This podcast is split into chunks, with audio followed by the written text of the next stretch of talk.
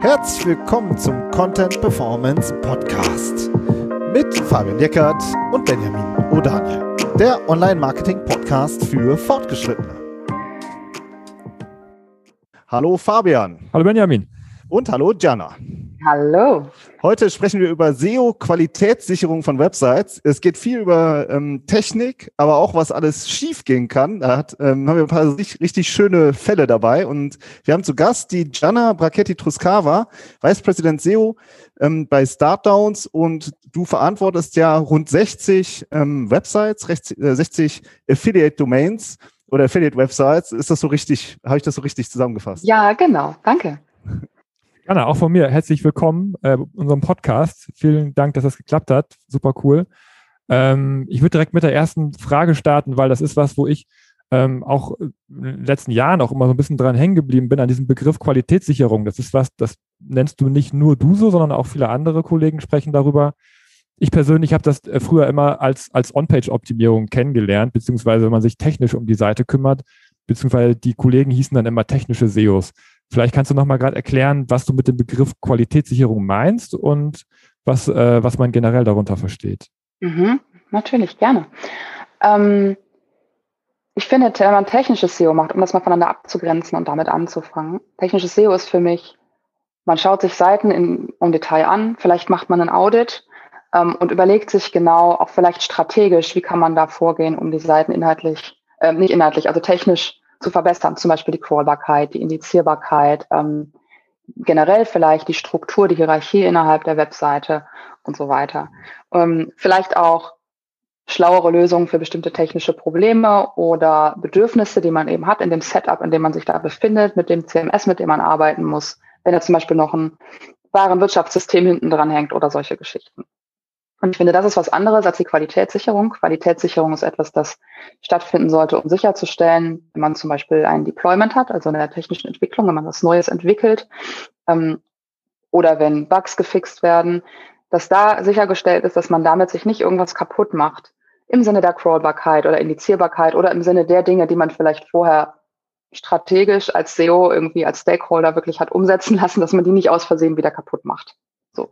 Und das ist dann etwas, was eigentlich im besten Fall regelmäßig passieren sollte. Insofern grenzt sich das schon ein bisschen ab von klassischem ähm, technischem SEO. Aber es ist ein Aufgabenfeld, was in der technischen SEO tatsächlich sehr wichtig ist. Das heißt, wenn man, ich weiß nicht, jedes Unternehmen arbeitet ein bisschen anders. Wenn man, im besten Fall hat man regelmäßige Deployments, zum Beispiel einmal die Woche oder einmal alle zwei Wochen. Und dann sollten SEOs ganz klar Teil sein des, ähm, des Entwicklungsteams in dem Fall für, diesen, für, für, diese, für dieses Deployment und genau prüfen, fliegt uns da irgendwas auseinander oder nicht. Es gibt oft die Diskussion, ist das nicht eigentlich Aufgabe des technischen Teams, also der Entwickler und Entwicklerinnen? Ähm, da sage ich mal ja und nein, denn die, das Bewusstsein für SEO ist da jetzt nicht unbedingt vorhanden. Man sollte denen auf jeden Fall ein Stück weit mitgeben, dass sie im besten Fall Tests schreiben, bevor, bevor du selber als SEO anfängst zu testen. Aber ob das dann in der Praxis immer so funktioniert, also da muss man auf jeden Fall viel Aufklärungsarbeit leisten, immer wieder drauf gucken. Dann ändert sich halt in der SEO ja auch ab und zu mal etwas, dass man vielleicht Dinge anders testen möchte. Ich glaube, dass da trotzdem, dass man nicht drum herum kommt, als SEO selbst zu testen.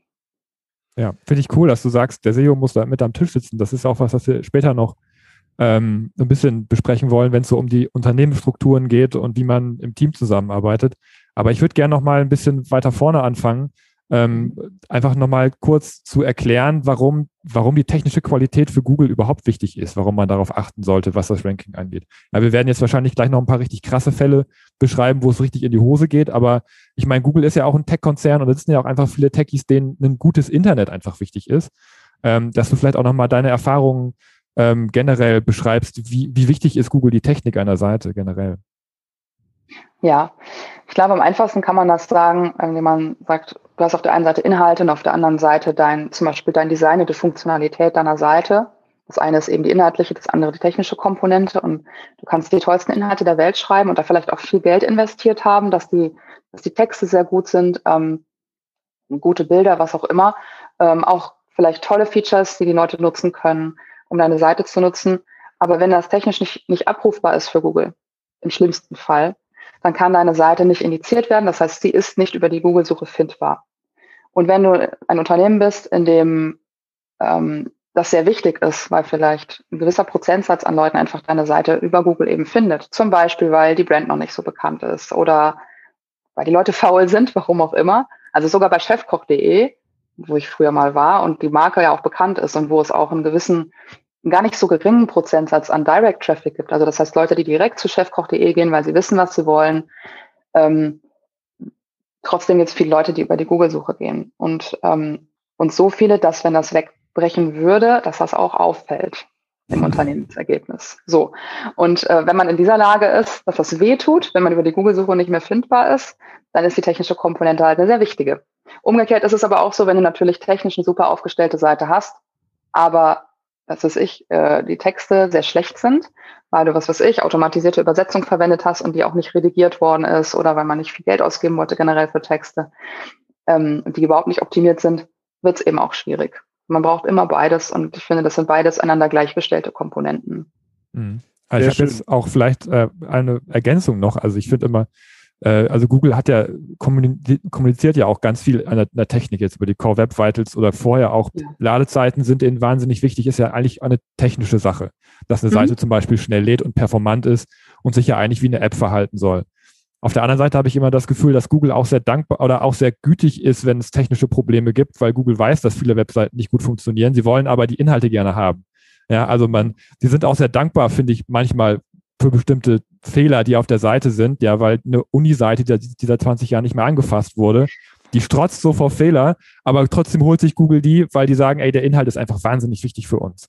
Ne? Also ich finde, in diesem Zusammenhang äh, muss man Google halt auch ein bisschen verstehen, dass sie, dass sie wahnsinnig daran interessiert sind, Inhalte zugänglich zu machen, aber auch ein gutes Internet haben wollen, oder? Das stimmt, kann ich absolut zustimmen. Allerdings ist es auch so, es gibt halt wahnsinnig viele Webseiten und täglich mehr. Und, und es ist unglaublich, es kostet unglaublich viele Ressourcen, all diese Webseiten zu crawlen, auch regelmäßig zu crawlen, weil sie möchten ja nicht nur, also im Grunde möchten Google euch ja oder uns allen die besten Suchergebnisse liefern. So. Und ähm, die sind nicht die besten, wenn die Inhalte nicht aktuell sind, zum Beispiel, wenn sie also bestimmte Aktualisierungen auf deiner Seite nicht mitgekriegt haben. Das heißt, sie müssen ja nicht nur einmal crawlen, sondern auch regelmäßig. Das kostet alles Ressourcen. Ähm, je mehr Webseiten es gibt, je aufwendiger die Technologie wird, wenn man also viel JavaScript einsetzt für besondere Features oder so, wird es auch aufwendiger, das zu crawlen, zu rendern, ähm, um wirklich alle Inhalte zu verstehen und auch wie sie angeordnet sind auf der Seite. Ähm, und die haben natürlich auch ein Interesse daran, mit den Ressourcen, die sie haben, bewusst umzugehen. Und dementsprechend sollte man schon schauen, dass man jetzt nicht eine Webseite ist, die bei der das regelmäßige Crawling für Google maximal aufwendig ist und vielleicht nicht, nicht interessant. Also Konkurrenz gibt es immer. Es gibt immer Leute, die vielleicht auch gute Inhalte haben. Und ne, wenn ich dann technisch ähm, sehr viel schlechter aufgestellt bin als die, hm, muss man sich halt überlegen, was das heißt. Du hast ja äh, super viel Erfahrung als technische Suchmaschinenoptimiererin und super viele Projekte gesehen, in großen Unternehmen auch schon gearbeitet. Ähm, nenn doch mal so ein, ein, zwei Worst Cases oder drei, weiß ich nicht, wie, was einfach so passieren kann ja, also wie was richtig in die Hose gehen kann. Das ähm, bin ich sehr neugierig drauf, was du da vielleicht zu berichten hast. Ja, klar, äh, gerne. Also da habe ich auf jeden Fall eine Liste an Fällen. Ähm, ein Fall ist passiert vor Jahren, als ich noch bei, äh, bei der Aufeminin-Gruppe war. Also in die deutschen Dependancen kennt ihr, gofeminin.de, onmeda.de, das sind so die Sachen, die man kennt. Ähm, die ähm, wir hatten das Problem, dass äh, bei OnMeda der Traffic eingebrochen ist, also der, ne, die organischen Besuche immer weniger wurden, wir nicht so richtig wussten, warum. Ähm, und ich habe dann angefangen zu analysieren. Und wie das so ist, das dauert immer so ein bisschen, dass man da reinguckt. Und dann habe ich festgestellt, ähm, es gab halt kein Google-Update, das heißt, daran lag es nicht. Und es gab bei uns auch kein Deployment. Also das Erste, was ich immer prüfe, und das empfehle ich, äh, das empfehle ich allen, die im SEO arbeiten, ist, mit der Entwicklungsabteilung zu sprechen und zu sagen, habt ihr zufällig irgendwas deployed, im besten Fall weiß man das und ist in die Prozesse eingebunden, aber es kann immer passieren, dass sie sich gedacht haben, ach, kleiner Bugfix oder kleines Feature, das macht nichts. So, also das passiert Deployment gerne haben wir noch gar nicht, haben wir noch gar nicht erklärt, was Deployment ist. Vielleicht erklärst du das dann mal ganz, ganz kurz in zwei Sätzen. Ja, es fällt mir immer schwer, das auf, auf Deutsch zu erklären, weil ich da bisher immer nur auf Englisch drüber gesprochen habe. Ähm, Im Endeffekt ist das, wenn du, ähm, wenn die Entwicklungsabteilung, also Programmierer, Programmiererinnen, wenn die etwas an der Seite verändern und das live ausrollen, das ist das Deployment. Ja. Okay. So. Super. Und ähm, dann ist der, der Traffic ist sozusagen eingebrochen und du bist auf genau. die Spurensuche gegangen. Ich bin auf die Spurensuche gegangen. Ich mag das ganz gerne, da fühlt man sich ja so ein bisschen wie Sherlock Holmes und habe dann gesehen, äh, im Crawling-Bericht in der Google Search Console, da wird die Crawling-Aktivität des, Aktivität des Googlebots aufgezeigt. Und da ist mir aufgefallen, die ist eingebrochen und zwar sehr drastisch ab einem gewissen Datum. Und dann, das ist ja schon mal ein Indiz dafür, es gibt ein technisches Problem, obwohl es bei uns angeblich kein Deployment gab. Also ich weiter geschaut, was kann das bedeuten. Und man sieht dort nicht nur, wie die Crawling-Aktivität ist, sondern auch, wie lange dauert es für den Googlebot, deine Seite abzurufen. So, und diese Zeit ist drastisch runtergegangen. Das ist eigentlich, denkt man erstmal, ist es ein gutes Indiz. Eigentlich sagt man, ha, okay, müsste ja eigentlich was, ne, Page Speed. Alle sagen, oh, die, die, die Seitenladezeit ist ein wichtiges Thema. Kurzseitenladezeiten sind gut und die Seitenladezeit ist drastisch runtergegangen. Denkt man doch eigentlich, das müsste doch gut sein und Google müsste mehr crawlen können. Aber stattdessen ist es runtergegangen. Und das passte für mich nicht zusammen. Die Seitenladezeit ist aber so drastisch runtergegangen und wir hatten ja nun mal gar nicht daran gearbeitet, dass ich dachte, mh, mm, okay, technisches Problem. Was man dann am besten macht, ist natürlich, man crawlt die Seite. Also das heißt, man simuliert den Googlebot mit einem Crawler. Ich mache das sehr gerne mit dem Screaming Frog, weil ich das sehr genau einstellen kann, wie ich das für mich brauche und schaut, was passiert. Was kriegt er als Antwort zurück? Kann man die Seite vielleicht nicht crawlen? Ähm, gibt es Fehlercodes? Also ich habe erwartet, es gibt ganz viele 404er, also wo einfach der Bot nicht drauf kann. Das war gar nicht so. Es war alles fein. Dann habe ich einen visuellen Test gemacht, weil da kommt man nicht drum herum, wirklich mit dem Browser zu gucken. Sehe ich irgendwas? Ist irgendwas anders? Alles gut. Ich habe die IP-Adresse geändert, um zu gucken, blockieren wir vielleicht aus Versehen Zugriffe aus den USA. Das wäre schlecht. Google nutzen zwar verschiedene IP-Adressen, also verschiedene Server über die Welt verteilt zum Crawling, aber sehr häufig die USA. Also wenn du die rausblockst, ist natürlich schlecht. War aber auch alles gut. Was ich am Ende herausgefunden habe, war, und das war eher ein Zufall, ähm, wir haben Googlebot blockiert. Das hat, konnte ich aber auch mit dem, mit dem Browser nicht nachstellen. Also ich habe den User Agent gewechselt. Das heißt, ich habe mich wirklich selber als Googlebot ausgegeben, sowohl mit meinem Crawler als auch mit dem Browser. Ich dachte, wir vielleicht blocken wir diesen. Das ist auch nicht passiert. Was eigentlich passiert ist, wir hatten ein Kernel-Update auf unseren Servern. Also wir haben Onmeda selber gehostet. Und dieses Kernel-Update, die Server liefen mit Linux, ähm, hat einfach etwas überschrieben ähm, im Modul das ist jetzt sehr technisch.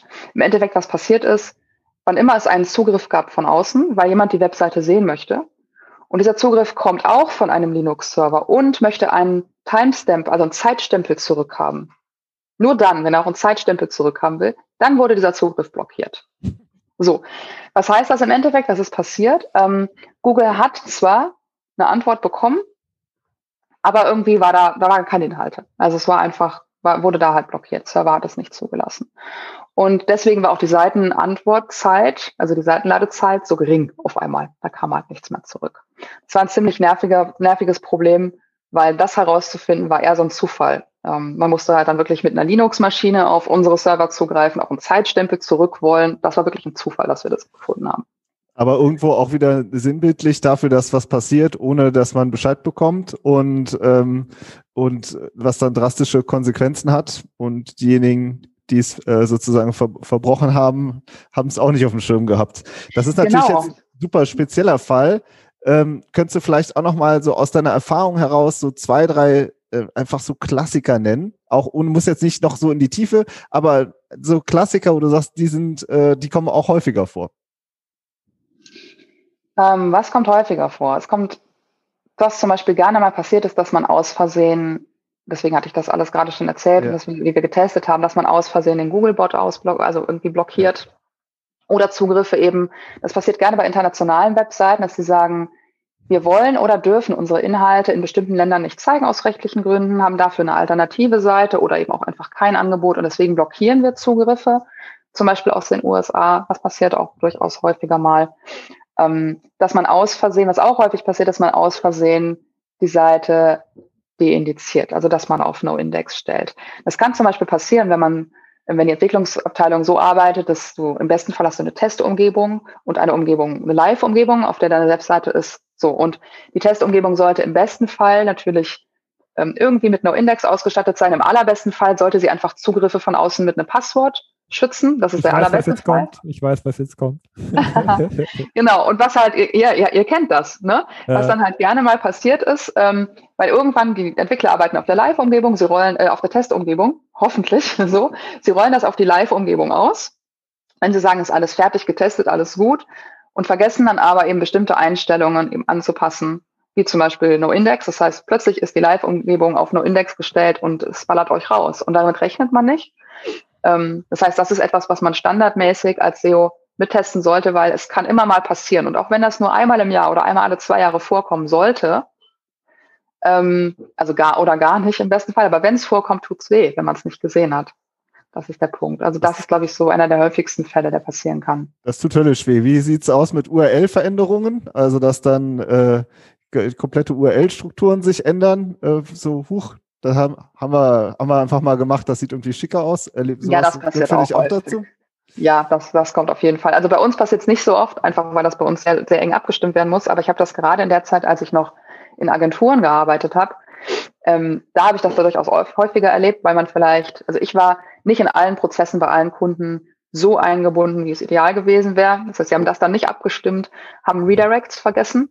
Und wenn es keine Weiterleitung gibt von der alten Struktur auf die neue, ja, dann sieht's blöd aus. Genau.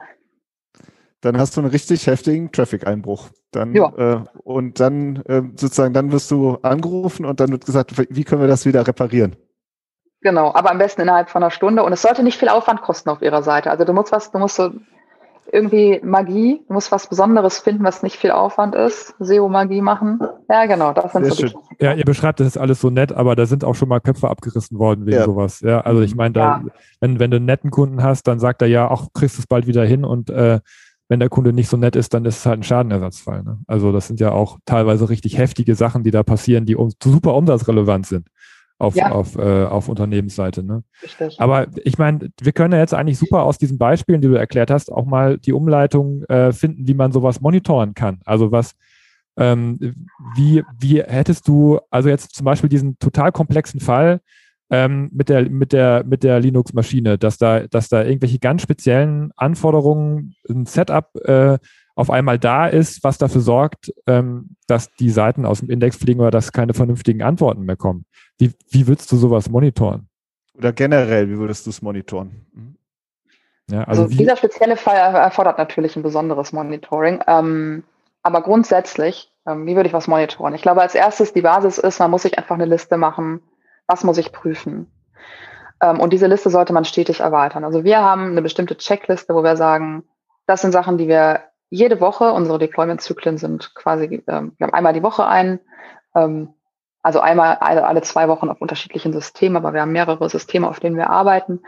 Ähm, und jede Woche testen wir bestimmte Sachen ab. Ganz egal, und das ist jetzt der wichtige Punkt, ganz egal, ob das Deployment in dieser Woche überhaupt diesen Aspekt betrifft. Also ich sag mal ganz, ganz blöd gesagt, das Allereinfachste ähm, sind, sind Headlines verschwunden. Die Hauptheadline, die H1-Headline zum Beispiel, ist die verschwunden irgendwie ähm, oder ist damit irgendwas passiert? Ähm, klingt jetzt nicht so, nicht, so, nicht so wild, aber das kann zum Beispiel auch auf ein technisches Problem hinweisen, wenn das großformatig passiert. Und wenn jetzt wenn man jetzt gut informiert ist, wenn ich jetzt weiß, was wird diese Woche ausgerollt im Deployment, und man sagt mir, wir machen nichts an Headlines, wir machen nur Dinge, die, was weiß ich, ganz andere Bereiche der Seite betreffen. Das sollte also überhaupt nicht davon betroffen sein. Dann kann es trotzdem passieren. Also das sollte man immer trotzdem standardmäßig einfach mittesten. Oder eben standardmäßig mittesten, gibt es jetzt plötzlich mehr Weiterleitungen als vorher, gibt es mehr Fehlerseiten als vorher. Das sollte jedes Mal mitgetestet werden. Auch wenn die sagen, wir haben nichts an der URL-Struktur gemacht. Kann sein. Aber trotzdem kann irgendwas passieren. Das, wo, ne, was einfach nicht beabsichtigt war. Weil häufig, das ist auch meine Erfahrung, Sachen nicht gut dokumentiert sind. Man hat viele verschiedene Entwickler und Entwicklerinnen, die auf der Umgebung arbeiten. Man weiß nicht, man arbeitet an der einen Sache und woanders fliegt es auseinander. Das ist auch häufig, dass das passiert. Und- Wenn man diese Liste jetzt hat, Entschuldigung, Nee, mach ruhig weiter. wenn man diese Liste hat, ähm, dann kann man sich überlegen, wie prüfe ich das? Muss ich das manuell machen oder mache ich das mit Tools? Und wenn man das manuell macht, ist das sehr fehleranfällig, weil man einfach Dinge übersieht und es kostet einfach unfassbar viel Zeit. Aber als SEOs möchten wir ja auch noch andere Sachen tun, als immer nur Qualitätssicherung. Weil Qualitätssicherung ist sehr schwierig im Unternehmen zu ver, wie sagt man das, zu Verargumentieren. verargumentieren. Mhm. Weil es ist halt nichts, was dir direkt Geld bringt. Es ist halt Risk Management sozusagen. Also du möchtest, also Risikomanagement. Ähm, du möchtest eigentlich verhindern, dass dir was auseinanderfliegt und du dadurch, dadurch was verlierst. Also Einkommen verlierst, ähm, Traffic verlierst. Ähm, aber du möchtest natürlich auch noch Dinge machen im SEO-Bereich, die dir mehr bringen. So das, und das, dafür brauchst du halt auch Zeit. Deswegen nutzt man Tools. Ähm, und da sollte man sich eben Tools rauspicken, die möglichst viel von der Liste, die man hat, schon schon proaktiv oder eben auch wenn du das selber einstellen kannst, schon abprüfen regelmäßig. Ähm, man kann das machen mit zum Beispiel Screaming Frog, indem man regelmäßig Crawls laufen lässt. Die können, man kann da einstellen, ab wann die laufen sollen und in welchem Turnus. Und dann können die auch miteinander verglichen werden. Trotzdem ist das etwas, was du natürlich als ähm, Mensch noch angucken musst und schauen musst, wo gibt es da Unterschiede. Und du musst dann bewerten können, sind diese Unterschiede schlimm oder nicht? Oder sind das auch Unterschiede, die ich gewollt habe durch dieses Deployment? Ähm, wir nutzen aber darüber hinaus Tools wie zum Beispiel Little Warden. Es gibt auch noch ein paar weitere, Testomato, Content King, ähm, CardScore, im, also gerade im deutschsprachigen Raum sehr, sehr empfehlenswertes Tool. Die crawlen die Seite regelmäßig und prüfen bestimmte Dinge regelmäßig ab, die wirklich wehtun können, wenn die auseinanderfliegen. Und schicken dir dann Alerts, also eine Benachrichtigung, zum Beispiel eine E-Mail. Ähm, manche Tools kann man auch direkt anbinden an die Umgebung, die man zur Kommunikation nutzt. Bei uns ist das Slack. Das heißt, ich kriege da automatisch, habe ich einen Channel, in den laufen solche Alerts rein. Ähm, und das heißt, immer dann, wenn ich, ob ich das jetzt geprüft habe oder nicht, immer dann, wenn was auseinanderfliegt, kriege ich dann eine Benachrichtigung, Achtung, da ist, was weiß ich, plötzlich eine Fehlerseite, also plötzlich die Startseite antwortet mit 404.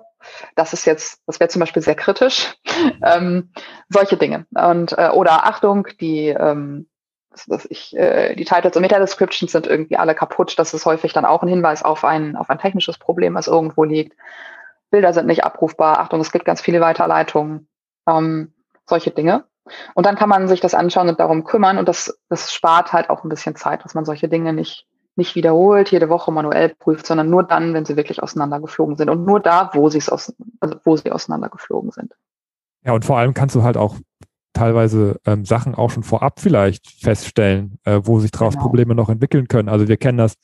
Ähm, ein Kunde von uns, der hat, äh, der hat viel Network Monitoring, also der bietet das, das an und da geht es halt auch darum, im Netzwerk festzustellen, wenn, wenn, äh, keine Ahnung, jetzt Einwitzdachfasten fallende Festplatte vollläuft oder, oder ein, mhm. ein, ein Hub genau. überlastet ist, dass man das aber vorher schon merkt und dass man den vorher austauschen kann, bevor das System auseinanderbricht oder so. Ne, also genau. eigentlich wäre unsere Frage jetzt gewesen, du kommst morgens ins Büro und was sind die ersten Berichte, die du immer checkst, aber eigentlich geht es ja darum, dass du proaktiv schon benachrichtigt wirst. Ja, also auch wenn nachts was auseinanderfliegt, das ist vielleicht ja. blöd, blöd für die Work-Life-Balance, aber ähm, dass man dann halt direkt schon eine, eine Nachricht bekommt, dass da was nicht funktioniert. Also so wie ich das jetzt verstehe, geht es darum, auch proaktiv benachrichtigt zu werden, oder?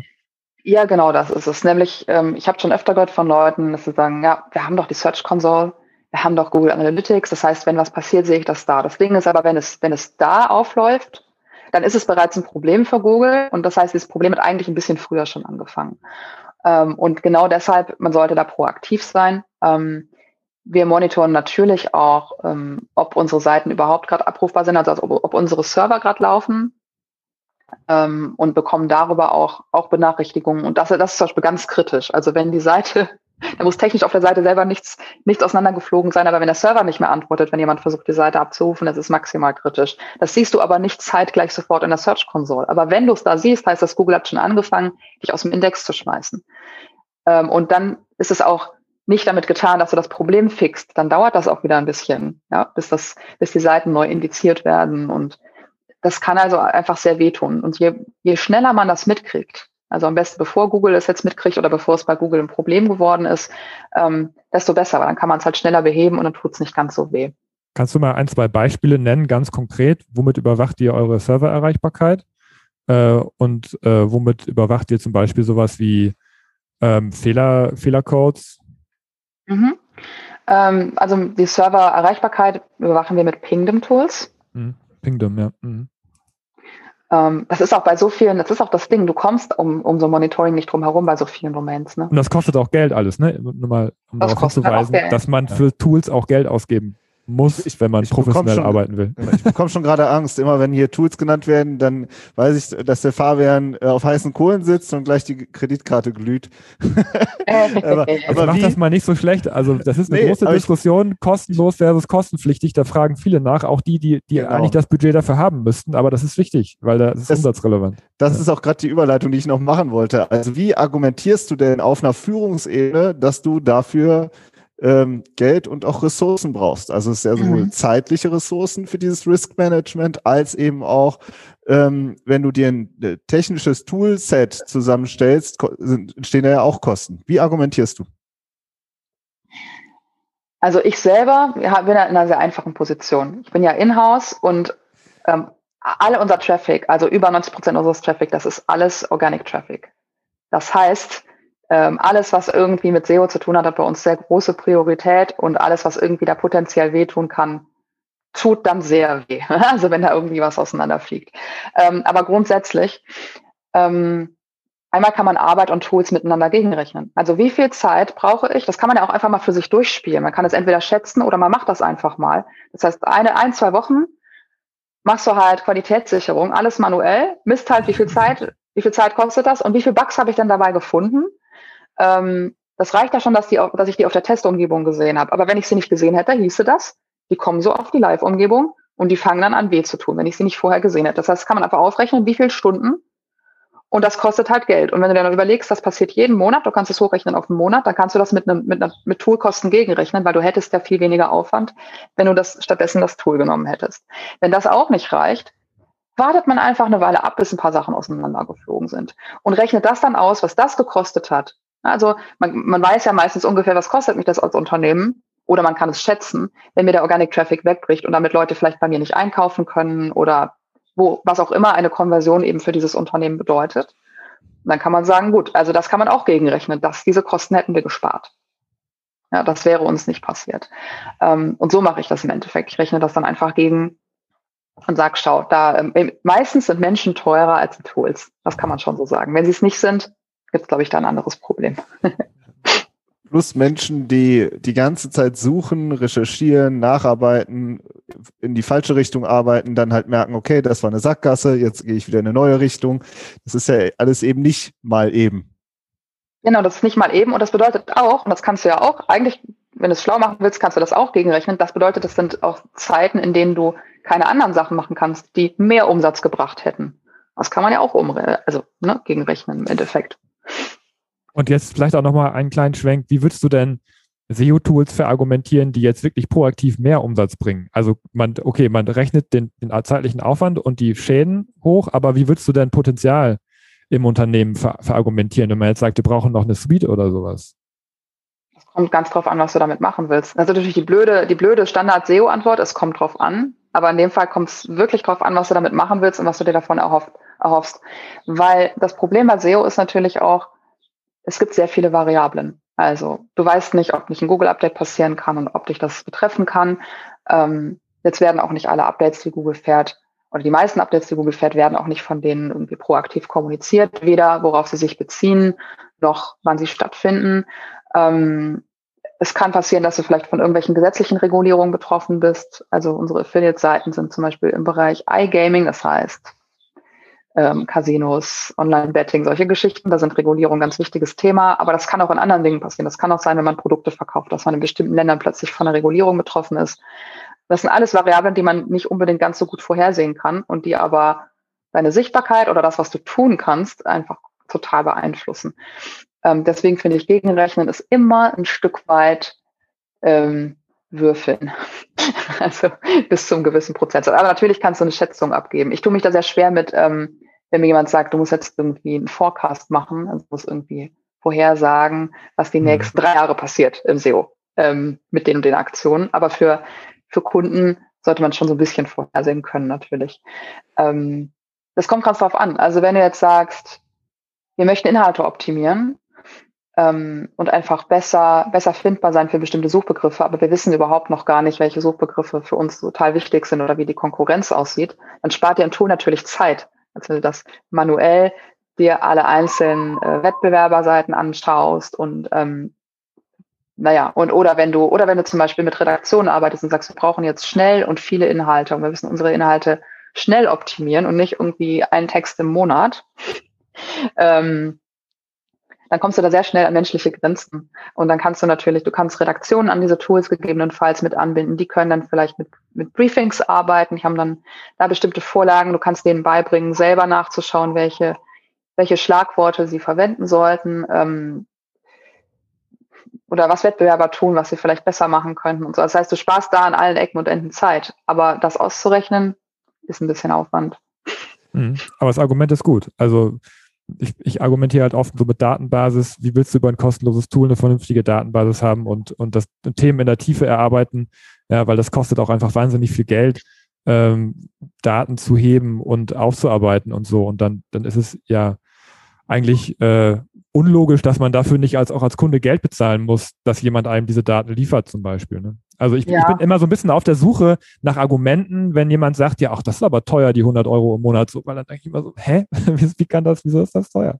Ja, ja es geht, geht doch hier um, um massiven Traffic und Umsatz und kostenlose Klicks und so und ähm, wie, wie willst du das ohne, ohne ein gutes Toolset machen? Richtig, aber es geht auch um Datensicherheit und Zuverlässigkeit. Das ist halt auch so ein Punkt. Also wenn das Tool kostenlos ist, weißt du zum Beispiel auch nicht, sind die Daten zuverlässig, auf deren Basis ich ja Entscheidungen treffe. Genau. Also, ne? Das heißt, ich habe ja, ich setze ja trotzdem Arbeitszeit ein, die kostet.